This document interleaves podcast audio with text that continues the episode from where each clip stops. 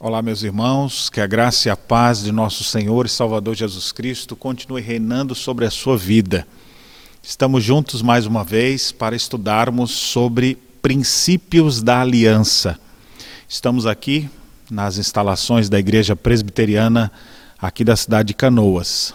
O, as portas do templo continuam fechadas por causa dessa pandemia do coronavírus, mas a igreja está aberta e nós continuamos servindo ao Senhor, intercedendo pelas pessoas e trazendo mensagens de fé e de esperança.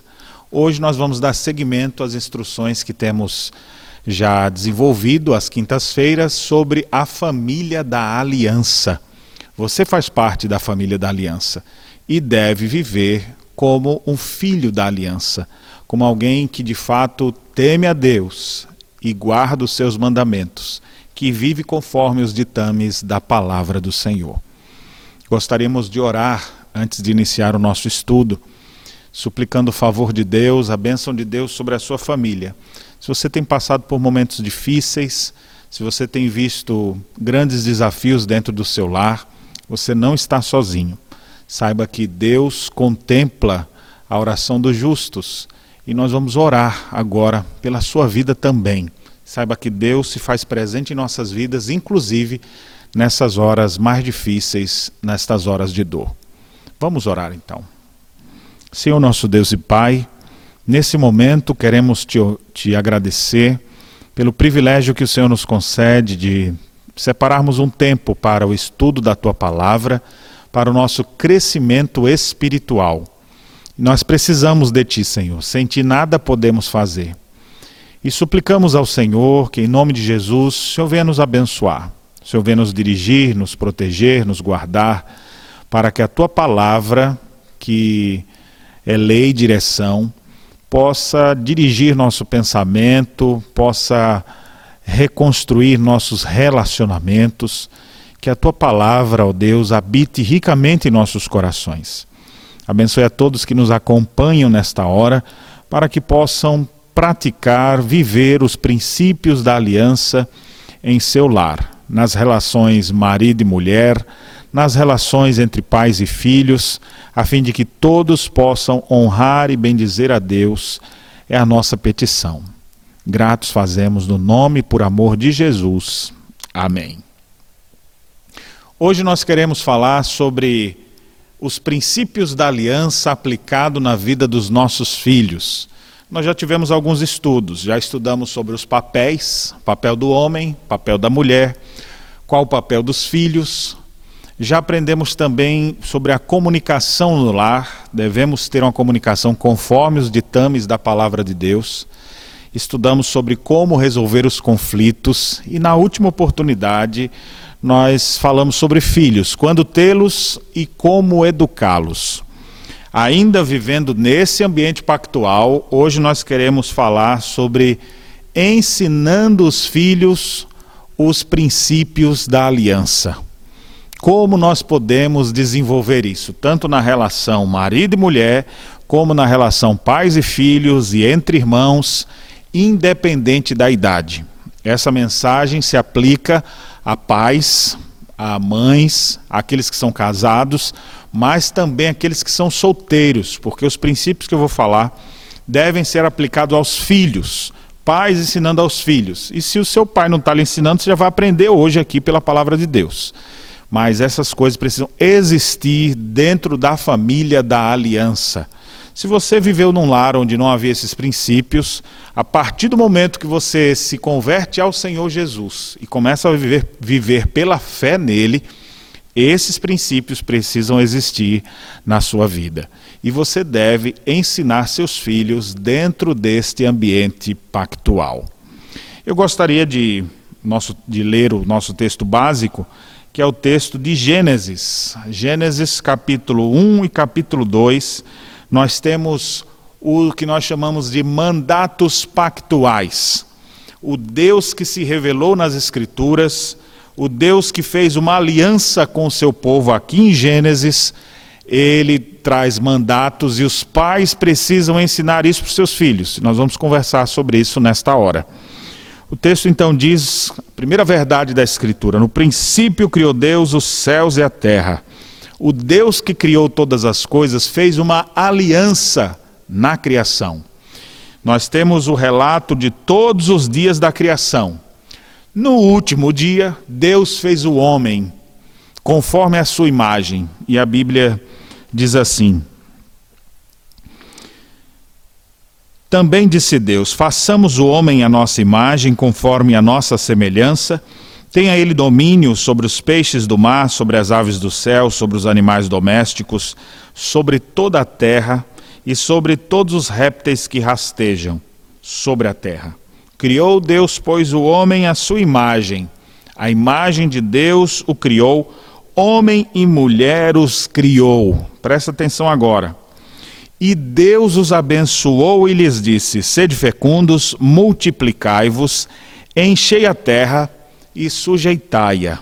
Dominai sobre os peixes do mar, sobre as aves dos céus e sobre todo animal que rasteja pela terra.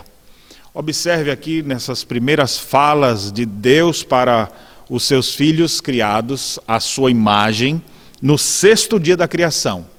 Deus criou o homem, criou a mulher e agora que os tem diante de si, Deus lhe dá ordens, mandatos. O Deus que criou todas as coisas diz como é que todas as coisas devem funcionar. Ele estabeleceu leis na natureza e ele estabeleceu leis também para o bom relacionamento dos seres humanos. E aqui nós temos o que nós chamamos dentro da teologia bíblica de mandatos pactuais Neste que nós acabamos de ler, quando ele diz: sede fecundos, multiplicai-vos, enchei a terra, o mandato de Deus para o homem é que ele possa saber como ele vai se relacionar com outros seres humanos. A partir, é claro, do seu relacionamento Adão e Eva. Depois, quando ele diz: domine a terra, sujeite a terra, ele está se referindo aos nossos relacionamentos com o mundo criado como que nós vamos atuar nesse mundo. Finalmente, agora nós vamos para o capítulo 2, onde nós lemos a síntese da criação. E é dito assim, capítulo 2: Assim, pois, foram acabados os céus e a terra e todo o seu exército. E havendo Deus terminado no dia sétimo a sua obra que fizera, descansou nesse dia de toda a sua obra que tinha feito. E abençoou Deus o dia sétimo e o santificou, porque nele descansou de toda a obra que, como Criador, fizera.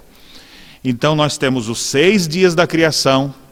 No sexto dia, Deus faz a coroa da criação, fazendo o homem e a mulher. No último dia, então, no sétimo dia, Deus descansa de todas. Deus não estava cansado mas Deus descansa, como um bom pintor que acaba de pintar o seu quadro e olha assim, e viu Deus que era tudo muito bom que ele havia feito. E Deus santificou aquele dia e o abençoou. Isso vai servir agora de referencial para o homem e a mulher criados à imagem de Deus. Eles vão aprender a separar um dia para dedicar exclusivamente a Deus, porque esse dia Deus abençoou e santificou. A ideia de santificar aqui ainda não há pecado, ele não está separando do pecado, mas é separado para algo exclusivo. Então ele vai trabalhar dia 1, 2, 3, 4, 5, 6. E aí vai ter um intervalo, antes de começar de novo a sua semana. Trabalha seis dias, descansa um. Trabalha seis dias, descansa um. Nesse dia separado, então esse dia que foi abençoado e santificado, ele ia desenvolver o seu relacionamento, que nós chamamos de relacionamento da comunhão. Então, aqui nessas expressões que nós temos em Gênesis 1 e o início do capítulo 2, nós temos o Deus da aliança fazendo todas as coisas e estabelecendo os termos desta aliança. São três mandatos pactuais. Meus alunos de escola dominical já estão bem familiarizados com essa linguagem. Se você está nos acompanhando pela primeira vez, aprendendo pela primeira vez sobre os princípios da aliança, eu quero aqui fazer questão de lhe, de lhe ensinar sobre isso. E aqueles que já sabem, Nunca vos canso de vos ensinar as mesmas coisas, já diziam os apóstolos. Então, vamos recapitular essas coisas aqui. Então, os relacionamentos que nós temos com Deus é como se fosse esse tripé que segura esse microfone aqui agora. Se não tiver as três pontas do tripé, esse tripé vai cair. Ou seja, como é que ele se mantém firme? Exatamente por causa dessas três hastes que o sustentam. Dentro dos mandatos pactuais, Deus colocou três mandatos que contemplam todas as áreas da vida humana. Todos os nossos relacionamentos se resumem nessas três áreas. Quais são elas? Mandato cultural, ou seja, relacione-se com o mundo criado. Mandato social, se relacione com outros seres humanos. Mandato da comunhão, relacione-se com Deus. Então, nesse, nesse tripé aqui, nessa, nesses mandatos tripartites, então nós vamos ter aqui três principais formas que englobam todos os outros relacionamentos que nós podemos ter. E você vai ver que toda a Escritura vai desenvolver essas coisas. Eu devo dizer que dois desses mandatos, eles são graça comum de Deus que derramou sobre todos, sobre crentes e descrentes. Depois do capítulo 3, com a queda, a gente vê que ainda partes desse mandato de Deus se desenvolve no caráter dos seres humanos. Afinal, eles foram, sido, eles foram criados à imagem de Deus. E essa imagem não se perdeu. Ela se desfigurou, mas não se perdeu. Ele ainda é criado à imagem de Deus.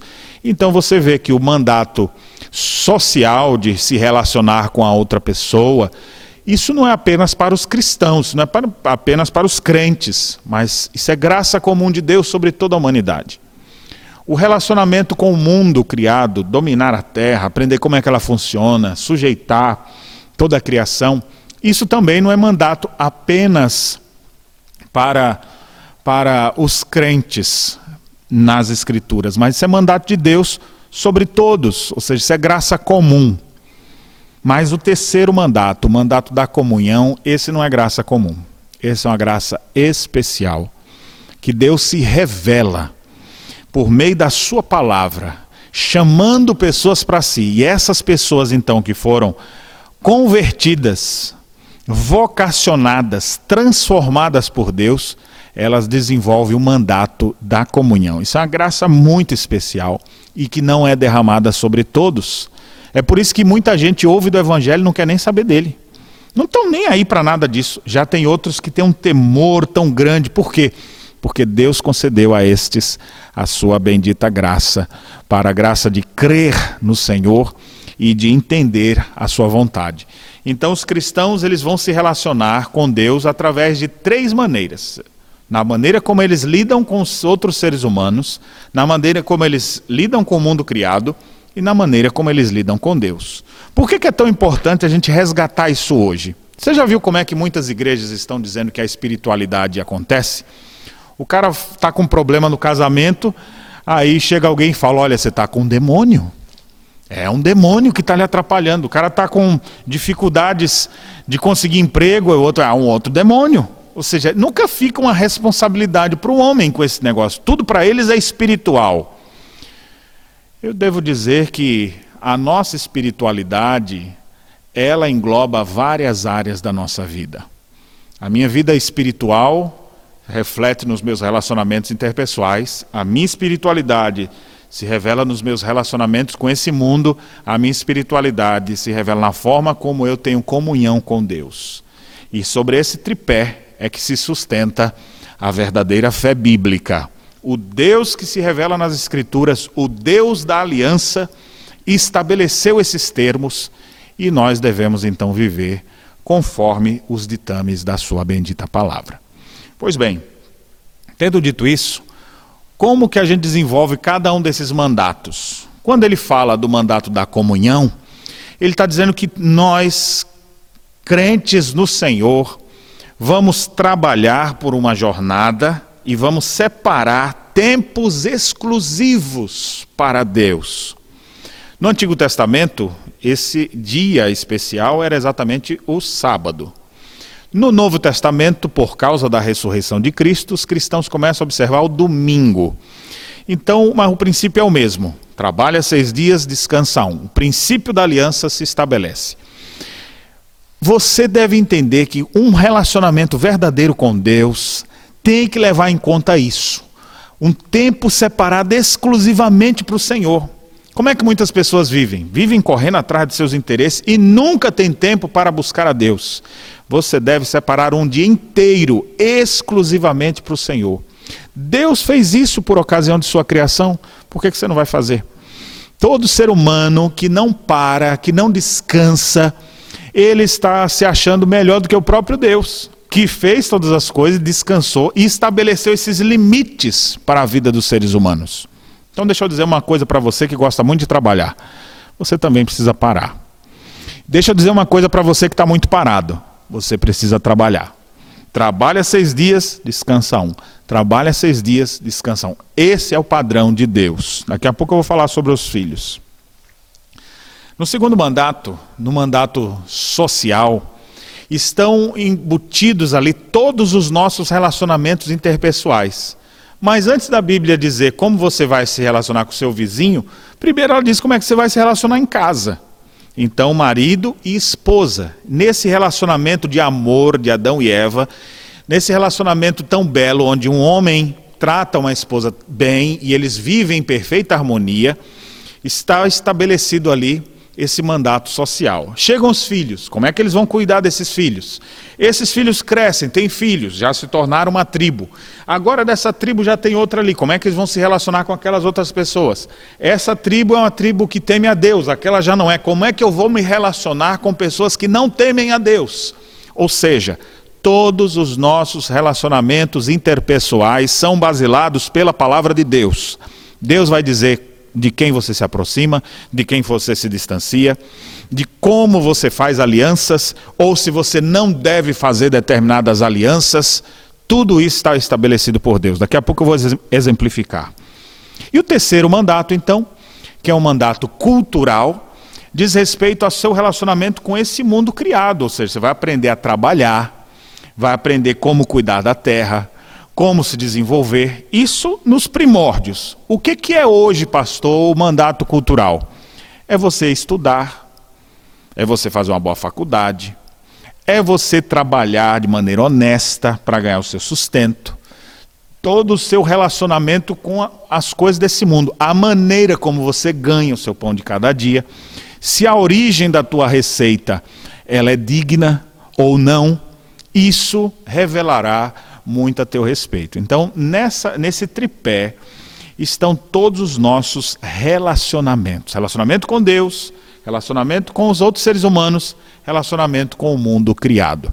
Como é que você está vivendo isso? Agora, qual é o ponto nosso aqui agora, dentro do, da temática nossa aqui? É que você que é pai, você que é mãe, você precisa ensinar isso para os seus filhos. Seus filhos precisam ser instruídos sobre os mandatos da criação. Você precisa praticar essas coisas e ensinar para os seus filhos, para que eles possam viver dentro desse ambiente pactual. Uma grande tristeza que nós constatamos em nossos dias é que muitas pessoas vivenciam a sua espiritualidade somente quando vão para a igreja. É tanto que nessa época de pandemia, muitos estão em crise espiritual. Por quê? Porque não está tendo, as igrejas estão fechadas e muitas pessoas estão sem poder se reunir. E tem gente que está em crise por causa disso. Na verdade, nós devemos aprender a, a viver esses princípios sempre, diariamente. E você precisa ensinar seus filhos sobre os três mandatos pactuais.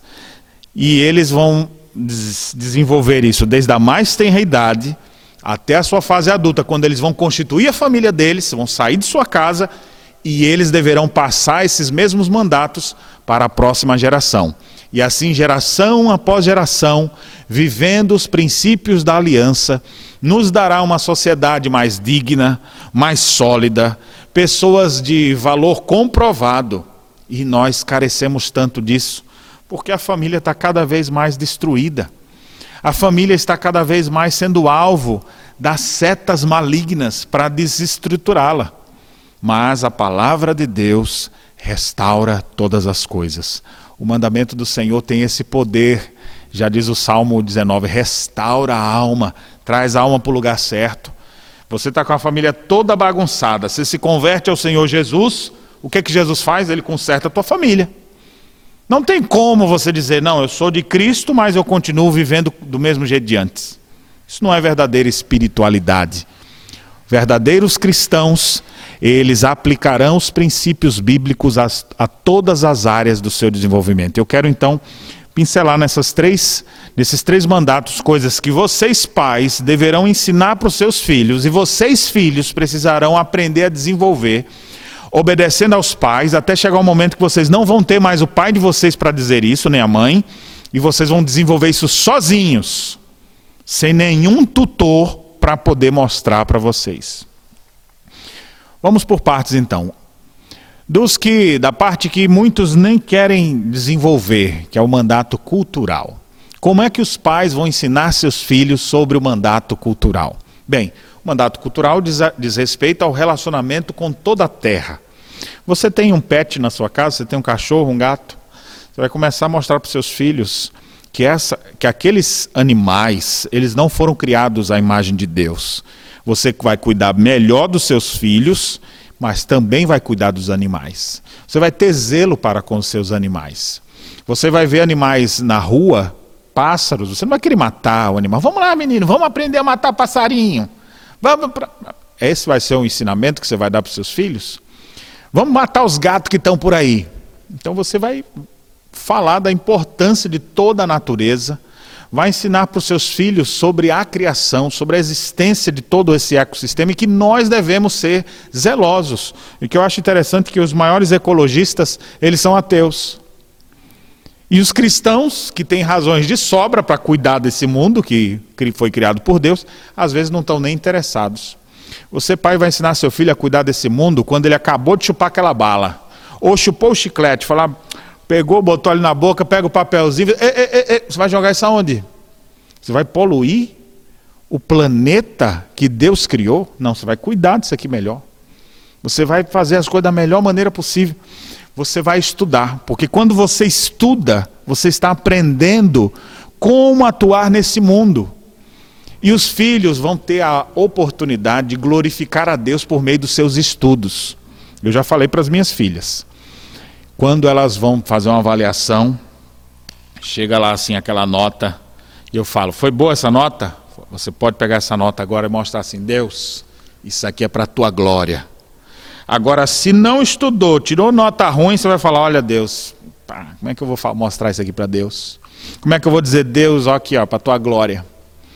Então, você, tudo que você vier a fazer, nos teus estudos, você vai fazer da melhor maneira possível. Por isso que não adianta colar, não adianta é, pedir que o coleguinha faça por você.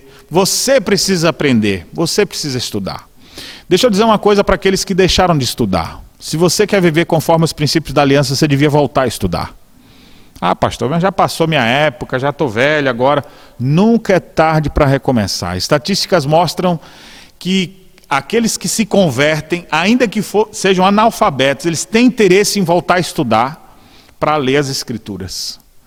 A Bíblia é um livro riquíssimo e nós devemos estudá-lo diariamente. Você deve ter esse zelo. Como é que você vai dizer para seus filhos, estude, se você mesmo não estuda? Se você mesmo não é um exemplo de uma pessoa dedicada para conhecer mais. Então pode ser que determinada área você não tenha gosto, mas você vai canalizando. Mas procure saber como esse mundo funciona. Aprenda a ler tudo. Leia tudo. Leia bastante. Nossa cultura, ela vai se desenvolvendo também por meio da leitura. Leitura das escrituras, mas também leitura de boas obras, clássicos e obras que vão fazer muita diferença. Os pais devem botar livros para seus filhos lerem, porque os meninos agora só estão lendo o quê? No celular. Não, você tem que ensinar ele a ler no papel. Dá um livro para seus filhos, se é pequenininho, dá um livro para ele ler. Se já está maior, dá um livro para ele ler. E cobre isso deles, para que eles possam desenvolver a leitura. Quem lê sabe mais. Quem lê está lá na frente. Então você vai aprender, você vai desenvolver isso na vida dos seus filhos, para que eles possam se tornar no futuro excelentes profissionais. Os nossos filhos, olha como diz no Salmo, que as nossas filhas sejam como colunas. colunas do templo, colunas de palácio, que os nossos filhos sejam robustos, fortes. Ou seja, como é que os nossos filhos vão fazer diferença nesse mundo se eles não tiverem uma boa educação? E a educação, você, pai, é que vai dar. Eles vão ter reforço na escola, eles vão ter reforço na igreja, mas quem vai ensinar seus filhos? Você. Pelo seu exemplo, pela sua dedicação, você passando princípios da aliança para os seus filhos. Faça isso, mães. Gastem tempo com suas filhas, ensinando para elas, contando suas histórias, mostrando como vocês se desenvolveram dentro do ambiente pactual. Filhos, valorizem isso também. Queiram estar mais perto dos seus pais para aprender o que eles já absorveram, para que vocês possam se tornar pessoas muito mais desenvolvidas do que os seus próprios pais. Certamente, filhos criados em ambiente pactual eles sairão bem na frente daqueles que não, não foram criados nesses mesmos princípios. Aí você já deve estar perguntando, pastor, e por que, que tem umas pessoas que não são crentes, mas são tão estudiosos, desenvolvem tanta coisa para o bem da humanidade? Bem, como eu disse no início, isso é graça comum de Deus. Deus permite que isso seja desenvolvido por todos. Isso é graça comum. Agora você que é cristão, você tem a graça especial, então você tem condições em Cristo Jesus de se tornar muito mais atuante, muito mais bem-sucedido do que aquele que não tem isso. Então você está muito atrasado, se você for sincero, em seu desenvolvimento no mandato cultural. Procure desenvolver as mais diversas culturas, aprender uma nova língua, estudar, trabalhar e trabalhar com empenho. As gerações hoje em dia estão pensando assim: eu quero trabalhar naquilo que for mais leve e que eu ganhar mais. Ele quer ganhar dinheiro fácil e sem fazer nada. E se for, eu não, não quero saber a procedência também desse emprego. Se a fonte me der muito dinheiro, eu quero. Então, filhos criados na, nos princípios da aliança deverão valorizar o trabalho árduo, o fruto do penoso trabalho. Eu vou fazer o que é previsto, não vou querer alguma coisa que não me custe nada. Eu quero sim honrar meus compromissos. Esse valor, essa hombridade, isso é princípio bíblico e está tão escasso hoje em dia. Você que é pai, você que é mãe, ensine isso aos seus filhos, para que eles possam se tornar bons cidadãos aqui na terra, que respeitem o coleguinha deles na escola, que saibam compartilhar as, com as necessidades dos outros, que eles possam ser bons estudantes, para que se tornem bons profissionais, para que no futuro possamos ter bons médicos, bons professores, bons políticos, bons engenheiros, bons pastores, boas pessoas, bons empresários, pessoas que vão fazer diferença nesse mundo. E não alguém que vai só fazer rastro ou ficar atrapalhando a vida dos outros, porque vive não de acordo com os princípios bíblicos. Pais, ensinem seus filhos o mandato cultural. Ensine a eles a pintura, as artes. Ensine para eles sobre política, sobre os governos. Ensine sobre maturidade, para que eles possam saber se desenvolver e atuar nesse mundo. Esse é o nosso primeiro mandato. Agora eu queria falar sobre o mandato social. E aqui eu queria começar falando para quem não é casado, para quem é solteiro, porque você que está aí, que é solteiro, você tem que aprender sobre isso aqui. O mandato social não é só marido e mulher, mas vem os relacionamentos todos interpessoais. E dentro do ambiente pactual, a gente precisa saber muito bem com quem a gente se relaciona. Presta atenção nisso aqui que eu vou te dizer. Eu não sei qual é a tua idade, mas tem pessoas que tu tem que andar perto tem outras pessoas que tu tem que andar longe. Infelizmente, nem todos têm esse discernimento. Às vezes a gente se aproxima de quem não presta e a gente se distancia de quem presta. Isso é bem complicado. E isso tem destruído a vida de muitos adolescentes, jovens, porque eles não têm feito direito às suas escolhas. Eu digo isso, eu também fui adolescente. Hoje eu estou com 42 anos.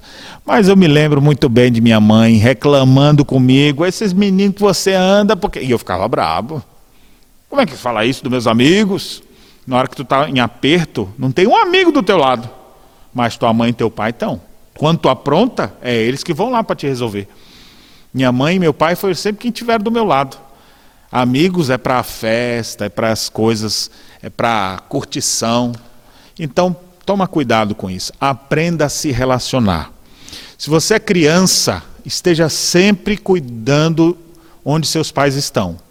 Para você estar sempre às vistas deles. É pequenino, não se mete. Eu sei que tem uns meninos que gostam de, de sumir das vistas. Filhos, vocês devem aprender com seus pais vão ter outros coleguinhas. Se for uma coisa diferente, você pergunta para o seu pai: pai, pode fazer aquilo? O coleguinha falou assim: pode falar isso? Você vai perguntar para seus pais se pode. E seus pais deverão ensinar vocês: ó, toma cuidado, a gente não fala. O menino chega com palavrão nas, em casa. Onde é que ele aprendeu? Se o pai e a mãe, criado em ambiente pactual, não falam. Onde é que ele aprendeu? Ele aprendeu em convívio com outras pessoas. Então você vai precisar perceber o vocabulário dos seus filhos para que eles não venham ser mal influenciados ou até se tornar más influências. Se você tem filhos adolescentes, eu queria lhe desafiar uma hora pegar o celular deles e falar: me dá aqui, deixa eu olhar como é que são as suas conversas. Deixa eu ver as suas conversas no WhatsApp. Deixa eu ver quem são seus amigos do Facebook, do Instagram. Deixa eu ver quem é essa pessoa aqui você pode ser que você tome um susto. Que às vezes você vê seu filho assim, olha, o menino novinho, não pensa em nada ainda, pastor. O menino está adiantado. Você não ensinou nada para ele, pois ele aprendeu com as piores companhias. Às vezes está aprendendo sobre sexo, às vezes está aprendendo sobre pornografia, às vezes está sendo assediado por adultos, às vezes estão tirando foto do próprio corpo e dando para outras pessoas e você nem está sabendo de nada os pais precisam acompanhar o desenvolvimento de seus filhos e os relacionamentos interpessoais. Olha só, como é que chama esse conjunto de, de aplicativos ou de. Estou tentando evitar aqui para você pensar no que eu vou dizer. Por exemplo, Facebook, Instagram, é, WhatsApp. A gente chama essas coisas de redes sociais. Eu estou falando de mandato social. O que são redes sociais? São, são mecanismos são, eh, através dos quais eles vão se relacionar com outras pessoas. Eu estou falando aqui de mandato social, que é princípio bíblico. Se você não atentar para isso, eles vão se relacionar com gente perigosa sem você saber. Vão ficar seguindo gente que não presta sem você saber. Pais, vocês precisam instruir seus filhos sobre como se relacionar com outras pessoas. De repente, o menininho vai começar a ver lá dois meninos se beijando, porque tem essas coisas nas redes sociais. Daqui a pouco a menina vê, ué, aquilo é, aquilo é que interessante aquilo ali, as duas meninas juntas ali se beijando. Isso não é princípio bíblico. Isso, na verdade, é afronta ao princípio bíblico. Mas quem vai dizer para ele que esse tipo de relacionamento não dá certo? Quem vai dizer para o filho adolescente que esse tipo de comportamento é pecaminoso. E não é só dizer isso não pode, tá bom, não pode. Mas o menino está por dentro. Mas eu queria ver. Eu queria saber como é que é. Não pode, menino? Sim, senhor, não, vou, não pode. Mas eu queria saber. Dentro dele, ele está lá com todo o sentimento. Você precisa mostrar as razões bíblicas, dar razões, por que, que isso é ruim, onde é que isso vai levar. Meninos devem ser ensinados pelos seus pais a serem homens. Meninas devem aprender com suas mães a serem moças. Menina aprender a falar grosso, a se impor, até na forma como se veste, na forma como senta, na forma como anda, na forma como gesticula. Meninas da mesma forma. Chega aquela guria lá. E aí, pessoal, tudo bem? Não está agindo como menina. Tu está parecendo um, um macho. Só que tu não vai falar desse jeito, mas tu vai começar a perceber isso aqui, ó, tu vai mudar esse teu comportamento. Vai crescer no ambiente pactual, conforme os princípios da aliança. Você foi feito menina, seja meiga, delicada. A Bíblia diz que a mulher é como a parte mais frágil. E não é um frágil porque é fraca, não. É frágil porque é belo, porque é bem feito. É como uma taça de cristal. Você tem que cuidar daquilo ali, porque aquilo ali racha com facilidade. Homem é mais grosseiro mulher mais delicada. Deus fez assim. Até as curvas de cada um. Homem é aquele negócio, às vezes quadradão assim. A mulher já tem mais aquela silhueta. E Deus é quem fez desse jeito. Então os pais precisam ensinar seus filhos sobre os, os relacionamentos sociais. Às vezes os pais são culpados de querer inserir antes da hora pensamentos na vida dos meninos. Criancinha pequenininha, olha lá, tu vai namorar com fulano. O menino tem dois anos, nem sabe de nada. E o pai já está falando de namoro. Não, não é hora de pensar em namoro. Por falar nisso, qual é a hora de um filho pensar em namoro?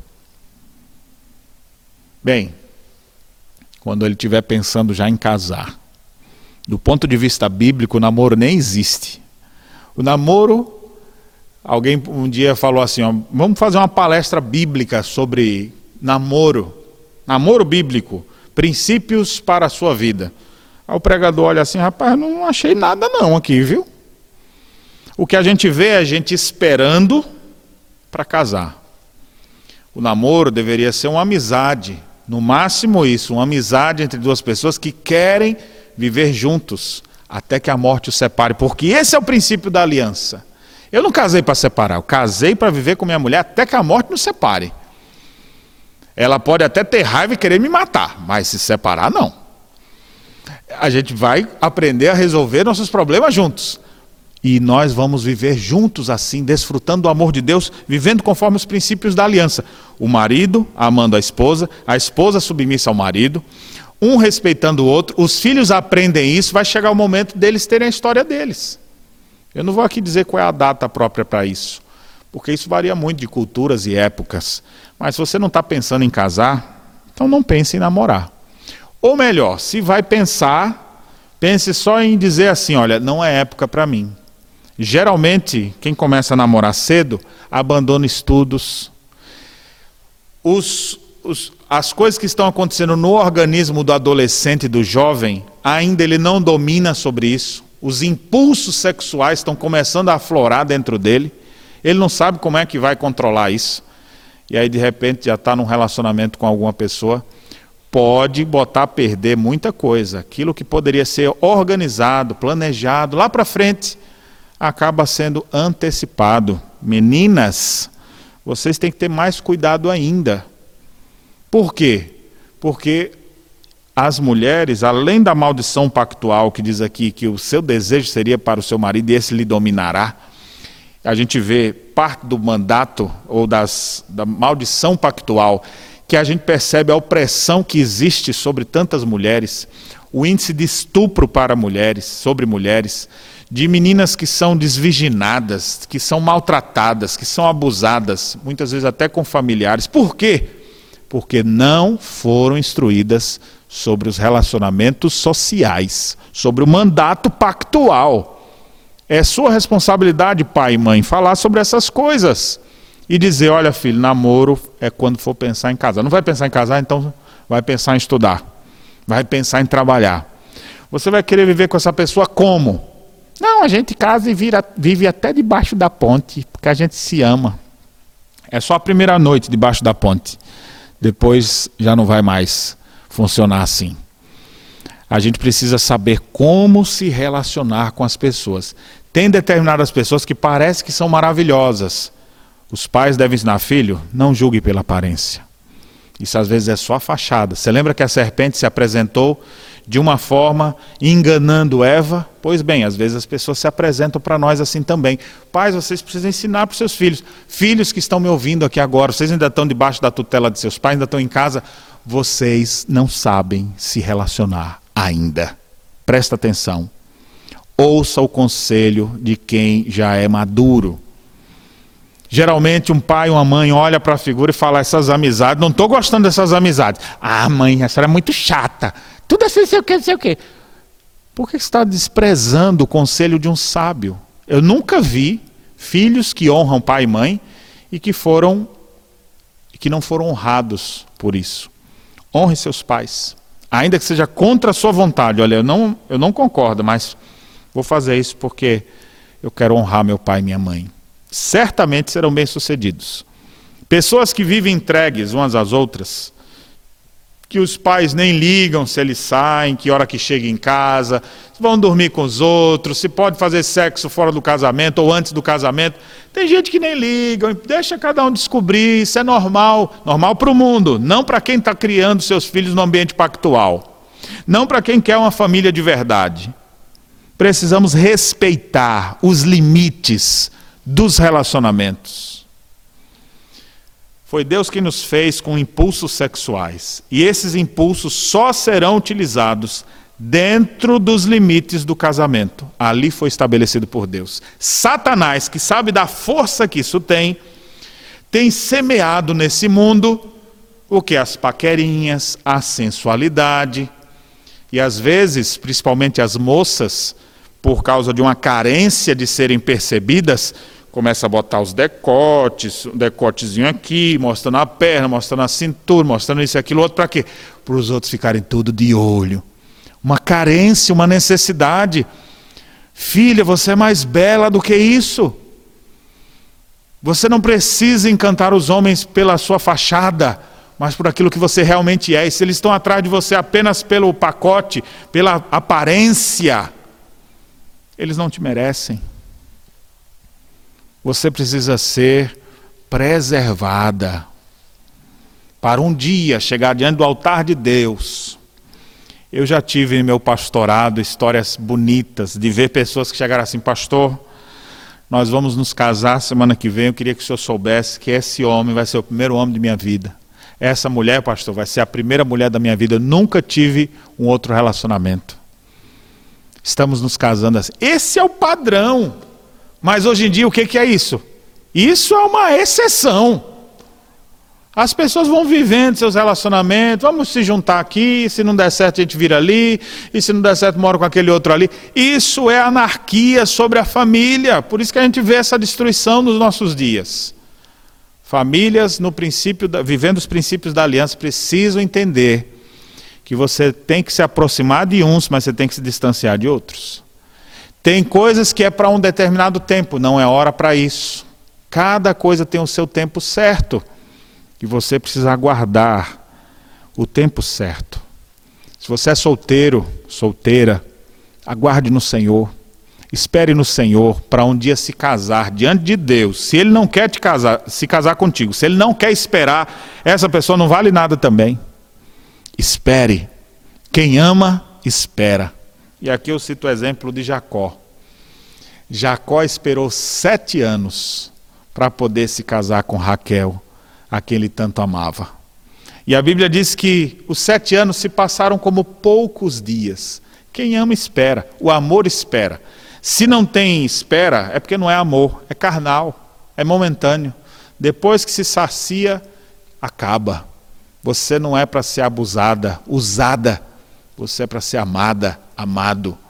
E nesse sentido, você precisa aprender mais sobre os relacionamentos sociais. Aproxime-se de uns, não entre alianças com outros. Essas pessoas não temem a Deus, se distancie delas. Se aproxime daqueles que vivem os mesmos princípios da aliança. Aí agora, fortalecido, vamos lá atrás deles para trazer para cá. Aí é outra coisa eu vou me relacionar com pessoas que não são cristãs, tão somente focando, desejando que essas pessoas venham para perto do Senhor. Não, Jesus mesmo disse: Não peço que os tire do mundo, mas que os livre do mal. Você não tem como viver num ambiente só de gente da igreja. Às vezes na faculdade é só você que é crente, ou tem dois ou três que nem, você nem sabe às vezes quem são. Às vezes o seu trabalho tem poucos também, você vai se relacionar com essas pessoas, mas não deixe essas pessoas te influenciar. Não deixe essas pessoas demoverem os princípios que foram colocados aí, mas procure viver fielmente a Deus.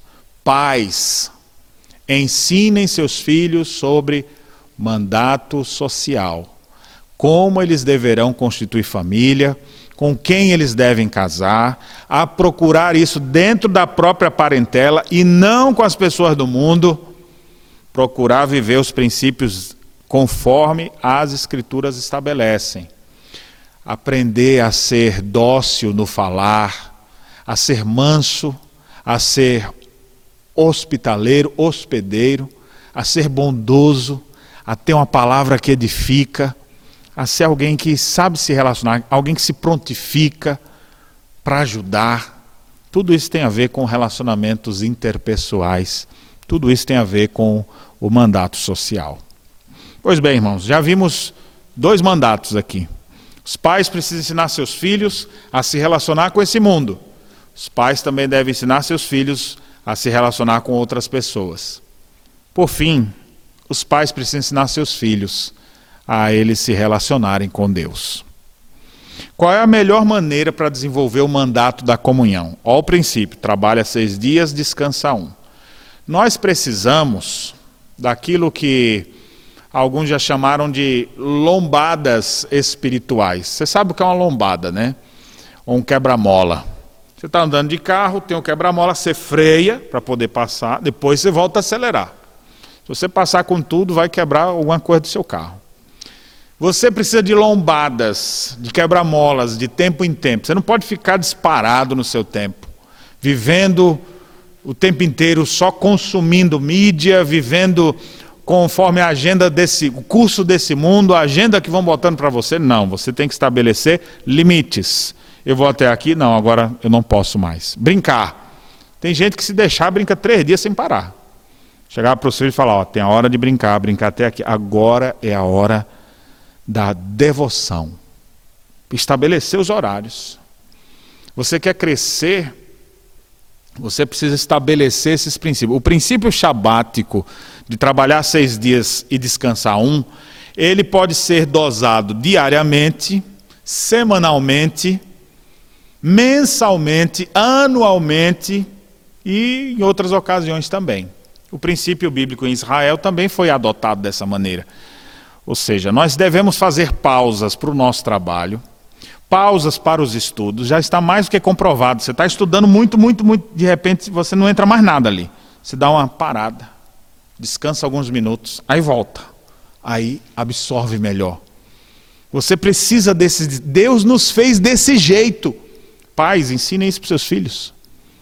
Mas façam isso também, para que os filhos de vocês percebam vocês separando um dia exclusivo. Olha, esse dia aqui em casa a gente não trabalha. Nesse dia a gente busca a Deus, a gente vai para a igreja, a gente cultua a Deus. Se não vai para a igreja, a gente cultua em casa. A gente adora a Deus, a gente desiste das outras coisas que a gente já faz a semana inteira e nesse dia a gente se preocupa só com Deus. A gente intensifica a nossa. A gente lê a Bíblia todo dia, mas nesse dia a gente lê mais. Nesse dia a gente ouve mais sermões. Todo dia a gente louva a Deus, mas nesse dia a gente louva mais. Todo dia a gente procura fazer o bem, mas nesse dia a gente procura fazer mais. Vai ser um dia de mudança de atividade. O descanso que encontramos em Cristo não é simplesmente um descanso físico, é um descanso espiritual. E a gente descansa ouvindo a palavra de Deus, a gente descansa ouvindo uma pregação da palavra. A gente descansa também dormindo, tirando a sonequinha da tarde para estar mais revigorado para ouvir de novo a palavra. Aqueles que crescem pontuando a importância da igreja, a importância do dia do Senhor, essas pessoas serão diferentes nesse mundo. Elas marcarão sua época. Com certeza, o mundo será muito melhor com pessoas que valorizam esses períodos do que aqueles que não fazem. Alguns entendem isso não por serem cristãos, mas porque já perceberam que isso causa um bem-estar neles. Eu já vi donos de restaurante dizendo: olha, não trabalha todo dia porque senão não produzo tão bem. Mas aqueles que são cristãos, não é só porque não produzem bem, eles vão deixar porque eles querem honrar a Deus, eles querem glorificar a Deus. Agora, pais, se vocês não santificarem o dia do Senhor, no dia do Senhor, em vez de ir para a igreja, o menino, pai, vamos para a igreja, pai, vamos para a igreja, mãe. Aí eu falei, não, hoje nós vamos para a praia, hoje nós vamos para o shopping passear, hoje nós vamos para. E deixa o ajuntamento do povo de Deus, isso é um desserviço que você está fazendo para seus filhos. Honre o dia do Senhor e ensine seus filhos a honrar o dia do Senhor também, a santificarem esse dia. Uma coisa que eu me alegro é quando a gente acorda domingo, a gente já dorme mais cedo no sábado, para domingo acordar cedo, vir para a igreja, todo mundo disposto. Como é bom. Não vejo essa dificuldade na minha casa de levantar com os meus. E os filhos, quando eram menores, era mais ainda, vamos para a igreja, vamos para a igreja. Sempre o desejo de estar na casa do Senhor. Pontue isso. Isso vai fazer deles pessoas muito melhores. O mundo precisa de pessoas que se posicionam. Também se posicionam dizendo: não, hoje não é dia para isso. Vamos descansar. Deus nos fez com essa estrutura que necessita de descanso. Se nós não fizermos, nós vamos desonrá-lo. Então eu queria dizer para você, pai, para você, mãe, procure ensinar seus filhos nesse sentido. Filhos, à medida que vocês vão crescendo, mostrem que vocês já sabem fazer isso sozinhos. Que vocês já sabem honrar a Deus.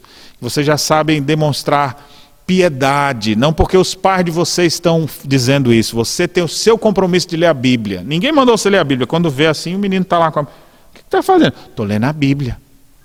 Aí, filho, vamos brincar. Pai, daqui a pouco, deixa eu só terminar de ler a Bíblia. Aí pai olha assim. O que aconteceu? Criou o hábito, o menino aprendeu. Isso ele vai carregar para o resto da vida.